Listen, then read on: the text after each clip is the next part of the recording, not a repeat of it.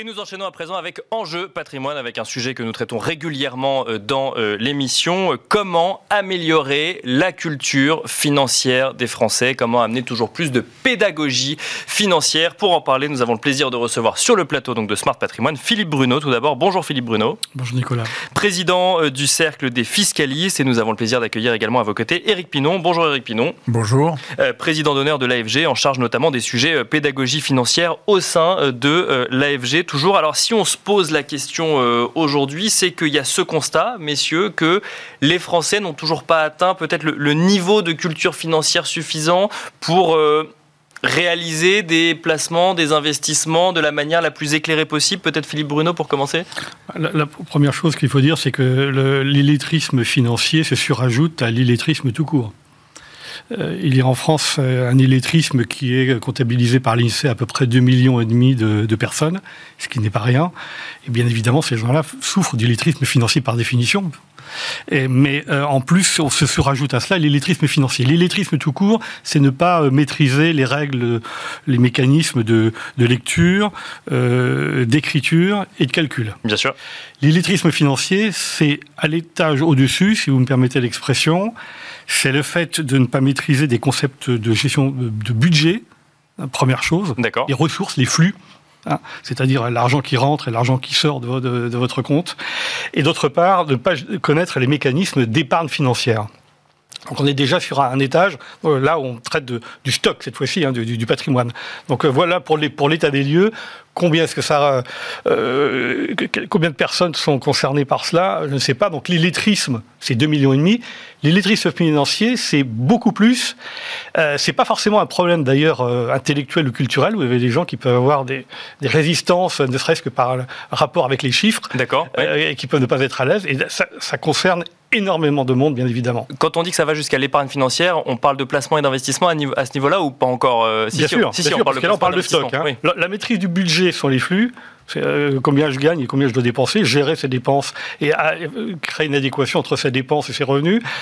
L'épargne financière, c'est autre chose. là, on parle du stock, c'est comment optimiser au mieux ses revenus et son épargne. Éric Pinon, si le sujet euh, est géré euh, au sein de l'AFG, c'est que l'AFG a fait ce constat aussi, peut-être qu'il y avait besoin d'amener toujours plus de connaissances financières vis-à-vis d'un certain nombre d'épargnants? Oui, comme ça vient d'être dit, il y a la partie euh, gestion des budgets, donc le flux, et la partie des stocks.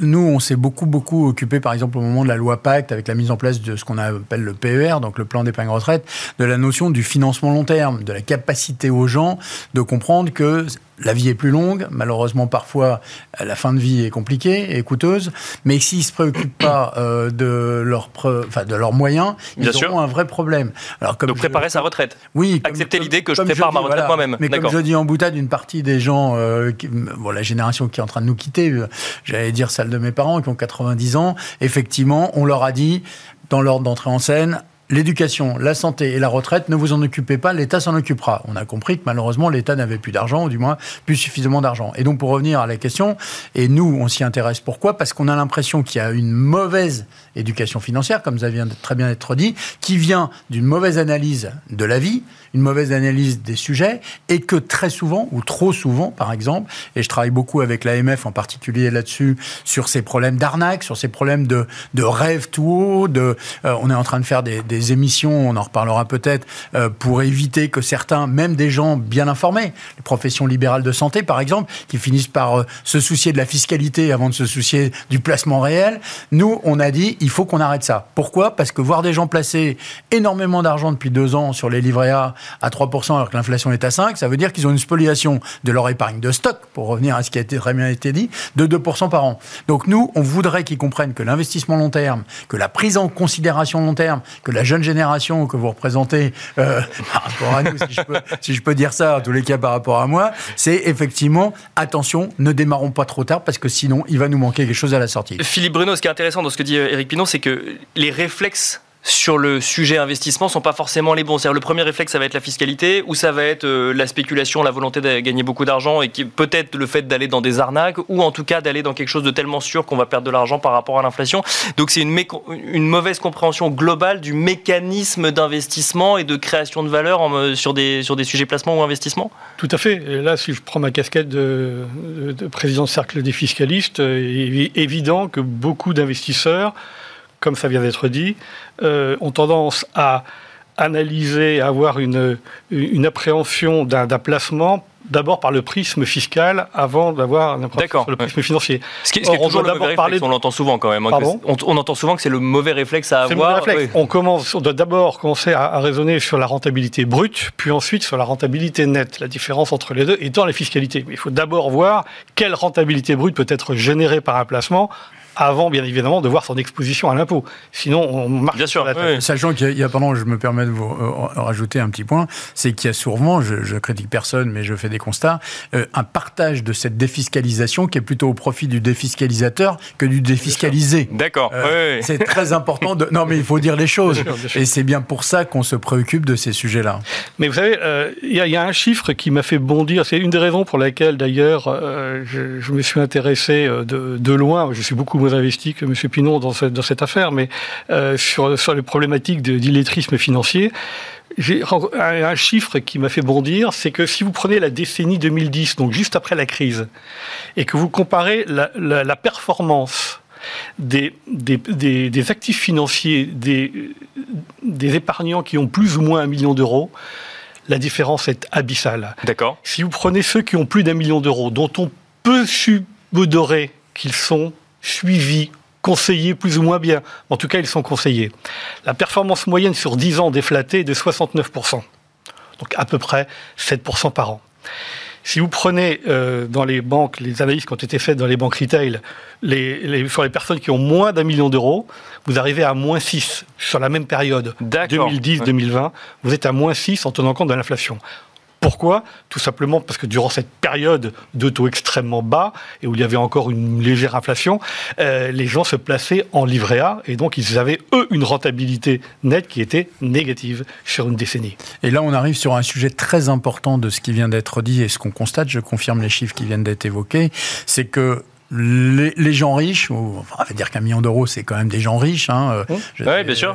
Euh, on est dans une situation où ils ont la chance d'avoir deux choses. Peut-être le conseil. Nous avons fait une étude d'ailleurs, l'AFG s'est beaucoup impliqué euh, versus les projets de la Commission européenne sur ce qu'on appelle la RIS, le Retail Investment Strategy ou Value for Money, qui est poussé par la commissaire européenne, Madame McGuinness, et qu'on essaye de corriger en disant attention, si vous faites trop de sélection, vous allez priver la clientèle moyenne gamme voire euh, petit épargnant, de conseils. Et l'autre point important qu'il faut qu'on et qu'on sait bien tous les deux pour l'avoir fait euh, en banquier ou en gérant que nous sommes, c'est la durée d'investissement. Beaucoup de gens ont des visions trop courtes et comme ils ont des visions trop courtes, ils font des placements liquides, disponibles, mais ils oublient et les chiffres qui viennent d'être évoqués sont un triste constat, c'est que si vous avez du temps, bah, les à et Dieu sait qu'il y en a des à peuvent être effectivement plus facilement supportés. et à la sortie, vous sortez un plus 7, là où si vous faites trop court terme. Mais là, on, là on, touche presque un sujet d'égalité entre euh, différents types de patrimoine. Est-ce que ça, ça peut se régler, par exemple, je sais pas, moi, avec des cours à l'école, avec euh, des, des, stages euh,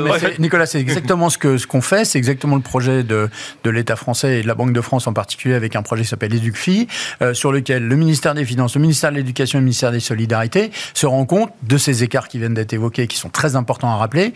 Et nous travaillons tous, la FGI travaille. Moi-même, je fais par exemple depuis trois ans des réunions avec ce qu'on appelle le SNU, le service euh, euh, national universel, universel que M. Attal avait mis en place, ce que je ne savais pas d'ailleurs, mais qui veulent euh, universaliser. Et on y passe des heures à expliquer aux, aux jeunes, 16 à 20 ans, qu'ils vont devoir épargner versus le flux, on parlait tout à l'heure, et que quand ils auront épargné, qu'ils fassent très attention à la notion de la gestion du stock. Et pour revenir à l'égalitaire, moi je suis très frappé, je l'ai déjà dit ici, je crois Nicolas, que des gens viennent pleurer sur les performances d'LVMH, sur les coupons du CAC 40, alors qu'ils n'en ont pas. C'est pas parce que les entreprises gagnent de l'argent qu'il faut critiquer les entreprises. Il faut se dire pourquoi moi j'ai pas du LVMH. Si les gens faisaient du LVMH, ils auraient la même performance au prorata de leur détention d'LVMH que Bernard Arnault. Apprendre à gérer son budget et apprendre effectivement à peut-être acquérir le réflexe d'aller euh, faire des investissements également. Quoi. Ce sont en fait deux, ce sont deux problématiques différentes qui, selon moi, doivent être gérées par euh, des interlocuteurs un peu différents. La problématique budgétaire, qui est à prendre sur les flux, qui est d'apprendre à gérer des, des budgets, ça, je dirais que Enfin, moi, à mon époque, on avait ce qu'on avait des cours d'instruction civique, je crois. D'accord. Et on nous apprenait ça, euh, donc dans les années euh, tout début 70, on va dire. On nous apprenait ça. Je ne sais pas si ça existe encore aujourd'hui, et je crains que non. On apprenait dans les cours d'instruction civique dans les cours d'instruction civique, on vous apprenait ce que c'était qu'une constitution, etc. Mais il y avait aussi quelques éléments de calcul, d'accord, ce que c'était le budget d'un ménage. Mais le premier conseil du budget, premier... Pardon, je te le premier euh, conseil du budget, c'est dépense moins que tu gagnes. Oui, bien sûr. Pas, On le dit pas. Et ça, c'était dans on les savait faire la différence entre les, entrées et les ressources. Ensuite, en ce qui concerne l'épargne financière, donc euh, je, je, suis d'accord avec ce qui vient d'être dit. Donc le premier, ça relève donc de l'éducation nationale, pour faire simple, le ministère de l'éducation nationale. Pour les bases. Pour les bases. En ce qui concerne la gestion des stocks, c'est dans l'épargne financière. Là, ça relève plus de, de Bercy et du ministère, bien évidemment, de l'économie parce que derrière, il y a les acteurs de la finance qui doivent, à mon avis, entrer en jeu, probablement le régulateur ou les régulateurs euh, aussi, bien évidemment, qui doivent regarder ça pour pas qu'il y ait de conflit d'intérêts dans la manière bien sûr, euh, parce que j'entends ici les cris d'orfraie. Hein, on dira ah oui, mais si les banques et les assureurs commencent à faire de la formation, ils vont nous vendre leur... Non, c'est pas le sujet. Donc tout ça doit être bien évidemment suivi par les régulateurs, mais je pense que ce sont les mieux à même de faire, et euh, il faut les imposer parce que c'est aussi leur intérêt à eux d'orienter l'épargne. On a une épargne qui est magnifique en France, hein, un taux d'épargne qui est très élevé. quantitativement parlant, mais qualitativement parlant, c'est un désastre. Il y a beaucoup trop euh, de, produits, euh, de produits dits réglementés, de livrets réglementés, et pas assez euh, d'actions. Pas assez de, quoi? De financement de l'économie réelle, si tant est qu'on peut dire que le livret A ne finance pas l'économie réelle, mais pas assez de financement des entreprises, par exemple, ou de l'économie? Oui, pas assez de produits long terme, ça a été évoqué il y a un instant. Alors le pacte 2 essaie justement de modifier, on est en train de discuter, là, entre autres, à, l'Assemblée, mais sur les, les textes qui comment optimiser quatre ans après, euh, comment voir euh, euh, comment s'est comporté, le PER, comment il a été vendu, à qui, pour quelles raisons, et comment est-ce qu'on peut un peu optimiser ce produit pas simple, parce qu'on dit qu'on avait, avait simplifié ce produit, mais là aussi, il faut dire qu'on a des produits d'épargne qui sont un petit peu complexes. Ah. Certaines personnes, leur appréhension peut être assez complexe. On dit que le PR, on l'a simplifié. Non, on a mis quatre produits en un, et puis on a fait des sous-produits qui en fait revient au même taux de complexification, mais de, complexité, pardon. Mais euh, donc là aussi, il y a un travail, c'est un travail d'éducation et de pédagogie auprès du plus grand nombre. Et Eric Pinon, pour finir rapidement, euh, alors il y a ce travail de pédagogie, mais est-ce qu'il n'y a pas aussi peut-être un, travail de simplification de, des produits de la part de, l'industrie financière C'est possible Totalement. Je crois qu'on on, essaye de faire des produits compliqués qui vont finir par peut-être répondre à des attentes de gens cultivés, mais faisons déjà, alors euh, la grande phrase euh, à l'autorité des marchés financiers, c'est les produits vanille. Alors j'ai jamais compris pourquoi le parfum vanille était meilleur que la fraise ou la framboise, mais indépendamment de ce détail, oui, il faut faire des produits simples. Le livret est un produit simple. Le produit de placement action est un produit simple. Mais par contre, si on commence à faire des produits complexes, si on commence à faire des produits réservés, parce que ce qu'on n'a pas évoqué, c'est que une partie des produits intelligents et qui font de la performance, ils sont réservés à ce qu'on appelle de la clientèle considérés comme professionnels ou quasi professionnels, avec des minimums d'investissement de 100 000 euros. Mais c'est beaucoup d'argent. Un million, c'était beaucoup, mais 100 000, c'est également beaucoup. Donc tous ces éléments-là vont, par rapport à la question posée, vers, pour nous, producteurs produits, sociétés de gestion, de faire des produits simples en permettant et aux clients finaux et aux clients intermédiaires que sont euh, les distributeurs, réseau ou euh, CGP CIF, d'avoir des produits faciles à vendre, faciles à comprendre, parce que la clientèle qu'ils ont en phase 2 est malheureusement pas suffisamment éduquée et il va falloir qu'on y travaille encore plus dans les années à venir. Merci beaucoup Eric Pinon, président d'honneur de l'AFG. Merci Philippe Bruno, président du Cercle des fiscalistes. Merci à vous de nous avoir suivis. On se retrouve tout de suite dans l'œil du CGP.